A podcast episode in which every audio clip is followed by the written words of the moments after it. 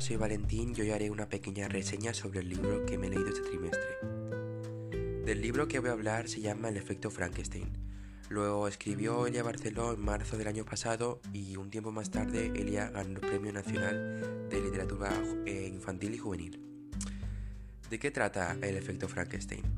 Este libro trata sobre dos jóvenes que pertenecen a diferentes épocas. Los protagonistas son Max y Nora. Max pertenece al siglo XVIII y Nora al siglo XXI. Ellos dos son estudiantes de medicina.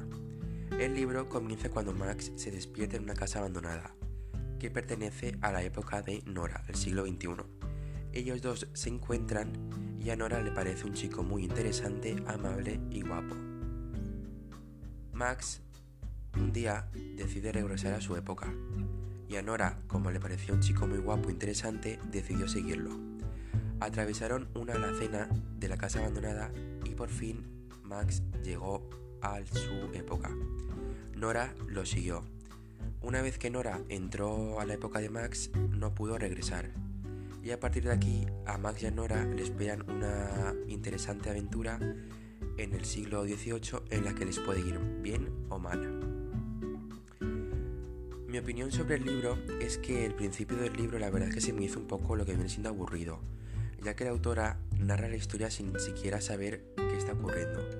Pero luego la historia cada vez se me hizo más interesante, ya que a lo largo de la novela aparecen diferentes tramas paralelas y de vez en cuando cambiar de personajes, es decir, que no siempre se hablen de Max y Nora, en este caso los protagonistas, pues la verdad que viene, bien, que viene bastante bien. Respecto al final del libro, pues la verdad que es un final para mí no muy atractivo.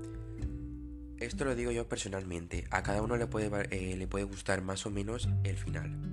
Pero a mí no me ha gustado mucho, ya que al final de la novela, en los últimos capítulos, la misma autora ya hace que tú te hagas una idea de cómo va a acabar el libro. Y de repente, en pocas páginas, la historia pega un giro espectacular y eh, no se asemeja nada al final con el que tú tenías en mente. A mí no me ha gustado que pegue este giro porque el final que yo tenía en mente desde un principio me gustaba y ahora que te lleve y finalmente que te lleve un final que para mí ha sido un poco flojo, pues no me ha gustado. De todas formas, no digo que sea un mal libro, todo lo contrario, esta novela es una modificación de la auténtica novela de Mary Shelley. Que a mí lo que más me ha gustado ha sido la forma que tiene Elia Barceló de entrelazar las dos novelas, ya que en un momento la novela aparece Mary Shelley.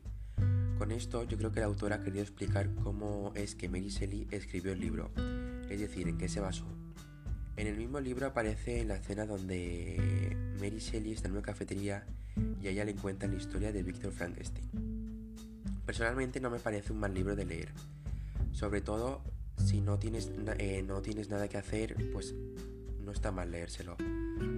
Eh, lo que sí que recomiendo es no leérselo del tirón, sino hacer pequeñas pausas, porque a mí en ciertos momentos del libro me ha parecido eh, que la autora cuenta hechos que no son muy interesantes en cierto momento se me ha hecho muy aburrido y he tenido que dejarlo de leer. Y hasta aquí la reseña del efecto Frankenstein. Gracias por escuchar.